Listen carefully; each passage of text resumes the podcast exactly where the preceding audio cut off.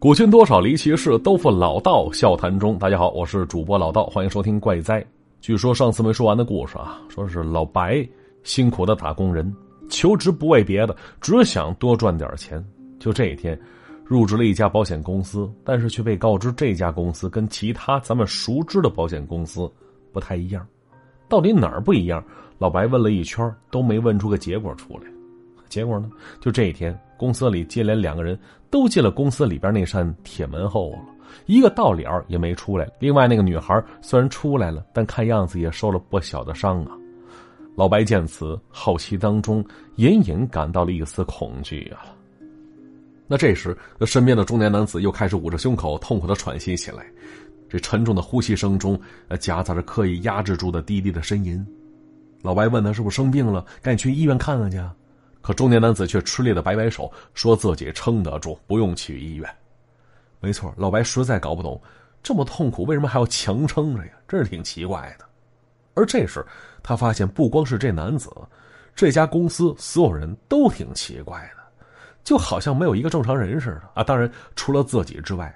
不过呀，老白真挺担心的，就担心在他们当中待时间久了，自己也会变得举止反常起来。心里暗自念叨着：“但愿别这样啊！”呃，结果到第二天上午，被叫到铁门里的人轮到了坐在他左手边的男生了，一直在摆弄他的手机的，直到黑套裙女子走到身边时，这男孩才愕然停住手了。这老白看到这男孩拿着手机的手微微颤抖起来，就好像那手机被调成震动了似的。而那女人呢，只说了三个字：“跟我走。”要说这三个字。都像是用锤子在砸冰块似的。老白看到这男生像是被人在头上敲了一棍似的，眼神瞬间空洞起来了。他站了两下，才从椅子上站了起来，就像是一个老年人是颤颤巍巍脱离了轮椅似的。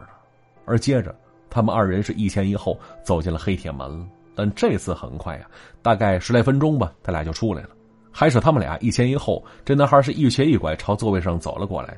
那看起来像是刚刚被人痛扁了一顿似的，鼻青脸肿，还流着鼻血。那鼻血随着他那脚步洒了一路，但这小伙身上的白衬衫却依旧平整，领带也是板板正正就垂在胸前，给人感觉就像是先脱光了衣服再挨了打，挨完打之后才把衣服穿了起来似的。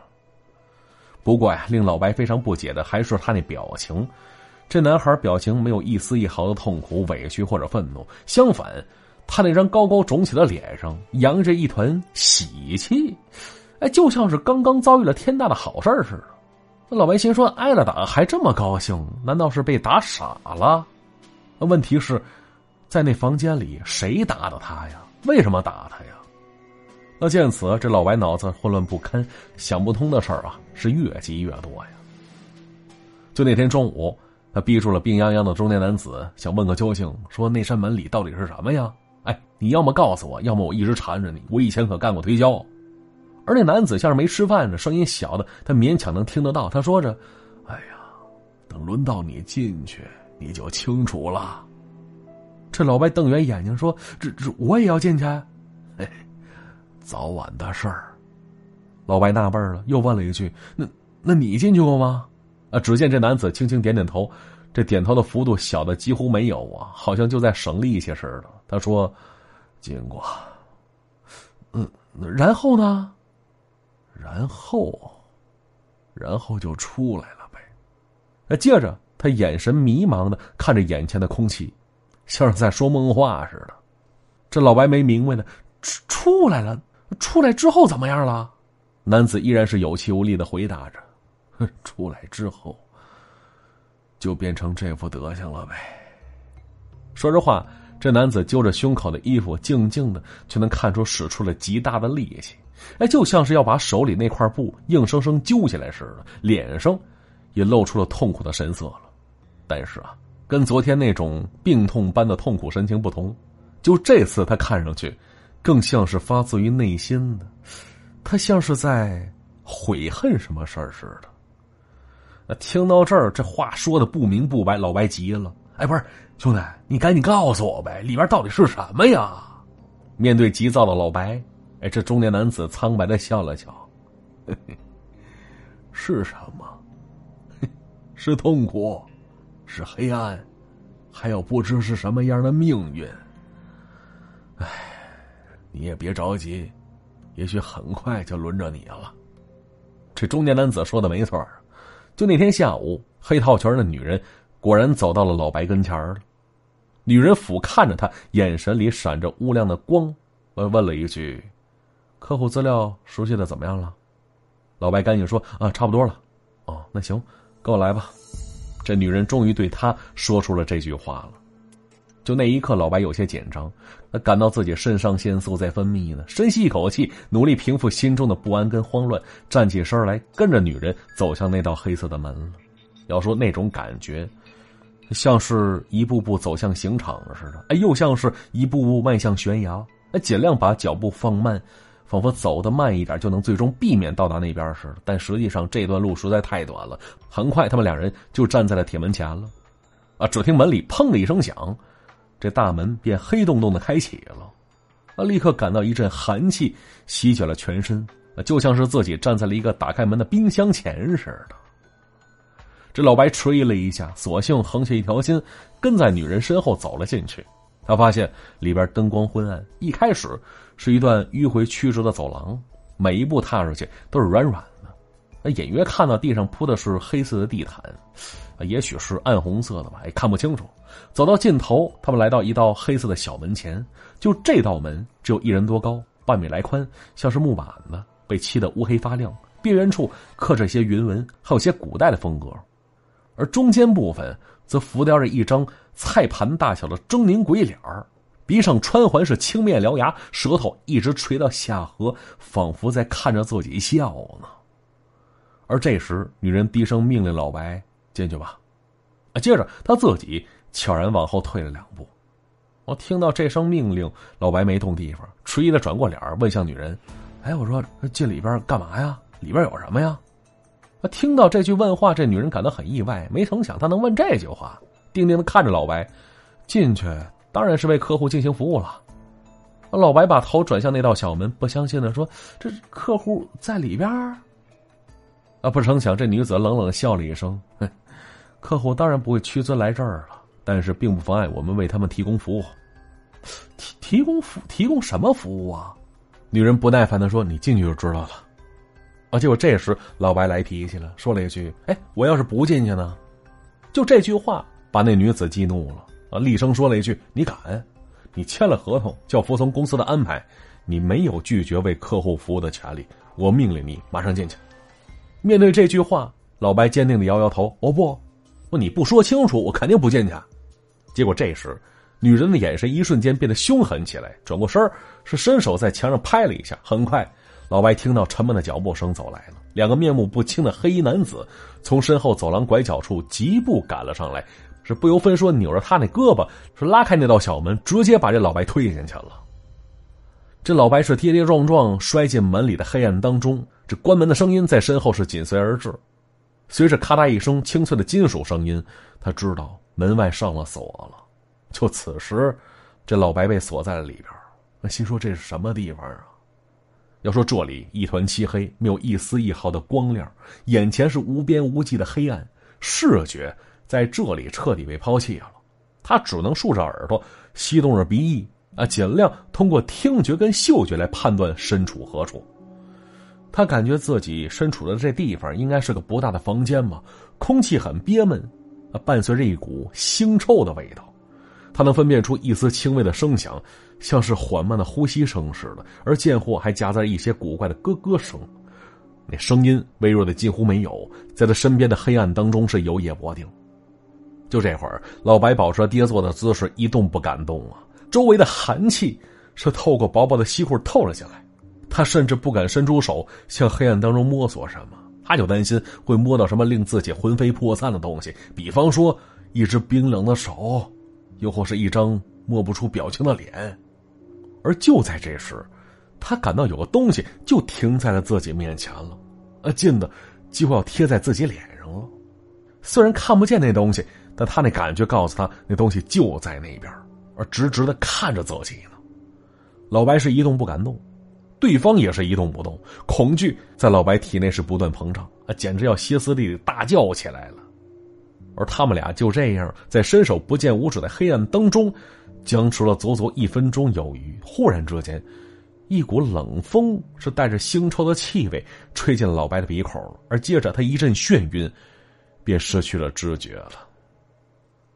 那也不知道过了多久啊，老白逐渐醒了过来，他发现自己已经躺在门外的走廊里了，光线幽暗，身下的地毯柔软的像是某种动物的皮毛似的。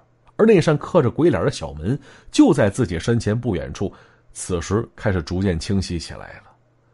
要说那扇门像老白来时那样紧闭着，黑亮的漆皮反射着微光，上边那颗鬼头是活灵活现。而这会儿呢，那黑套裙女子就蹲在老白身前，见老白睁开眼睛，她也站起身了。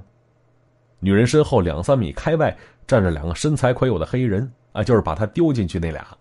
他们那脸隐在灰暗的阴影当中，啊，看不清具体面貌。但是那俩人身上散发出的阴寒之气，让老白心惊胆战呢。